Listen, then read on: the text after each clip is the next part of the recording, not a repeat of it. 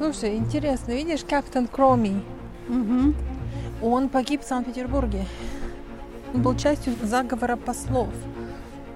А почему он здесь? Но я не помню точно, но мне кажется, потому что хотели, чтобы о нем помнили в рамках этой истории. Капитан Кроме.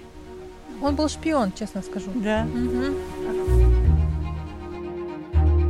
Все-таки мы должны и обязаны признать о том, что очень большую роль в становлении антибольшевистского движения сыграла английская разведка.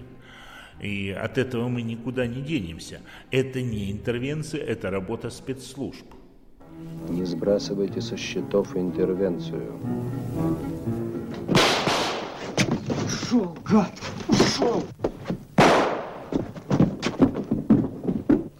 Это какое-то недоразумение. Я совершенно не причастен к тому, о чем вы здесь говорите. Дипломату категорически противопоказано вмешиваться во внутренние дела страны, в которой он аккредитован. Но что делать? Многие из тех, кто был арестован за участие в заговоре, ссылаются как на одного из руководителей, на некоего мистера Локарта.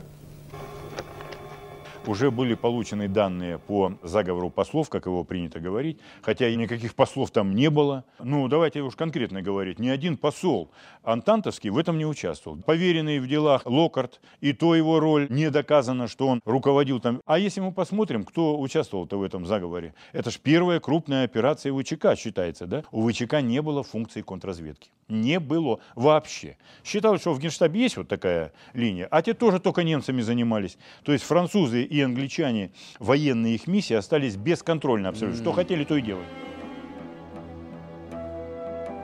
Город Вологда всегда был глубоким провинциальным городом в 20 веке. И только в течение шести месяцев, пока здесь были дипломаты, его жизнь города изменилась на 180 градусов. Здесь появилось демократическое правительство. И хотя во главе его стояли номинальные большевики, наличие иностранных дипломатов заставило их проводить вполне лояльную политику, учитывающую интересы разных слоев общества. И 5 июня все вдруг заволокло тучами. На Вологодский вокзал прибыла советская ревизия Кедрова. Были закрыты газеты. Это был первый звоночек к финалу демократии вологодской жизни. И хотя Кедров уехал в Архангельск через три дня, но уже в июле месяце начинаются первые признаки террора.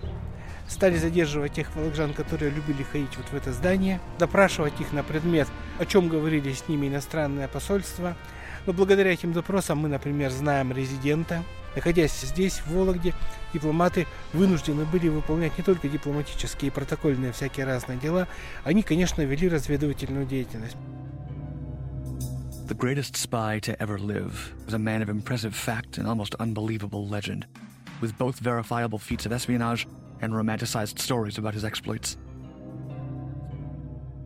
Э, Сохранился здание британского вице-консульства на улице Мальцева на Ромбической площадке. Там, где Чаплин жил? Там, где жил Чаплин, там, где под эм, псевдонимом э, жил английский супершпион Сидней Рейли. А это точно? Это абсолютно точно, потому что лично мною в архиве ФСБ один оперативный, э, оперативный сотрудник пишет другому. Мною установлено, что под фамилией Джон Гиллеспи скрывается английский агент Сидней Рейли, которого разыскивает в настоящее время советская контрразведка.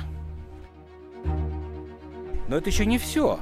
Вот в другом нашем архиве есть документ о том, что препятствий для британского подданного Сиделя Рейли к отъезду из Вологды не встречается. Датированный 20... Белый север. Новый сезон «Секретный агент».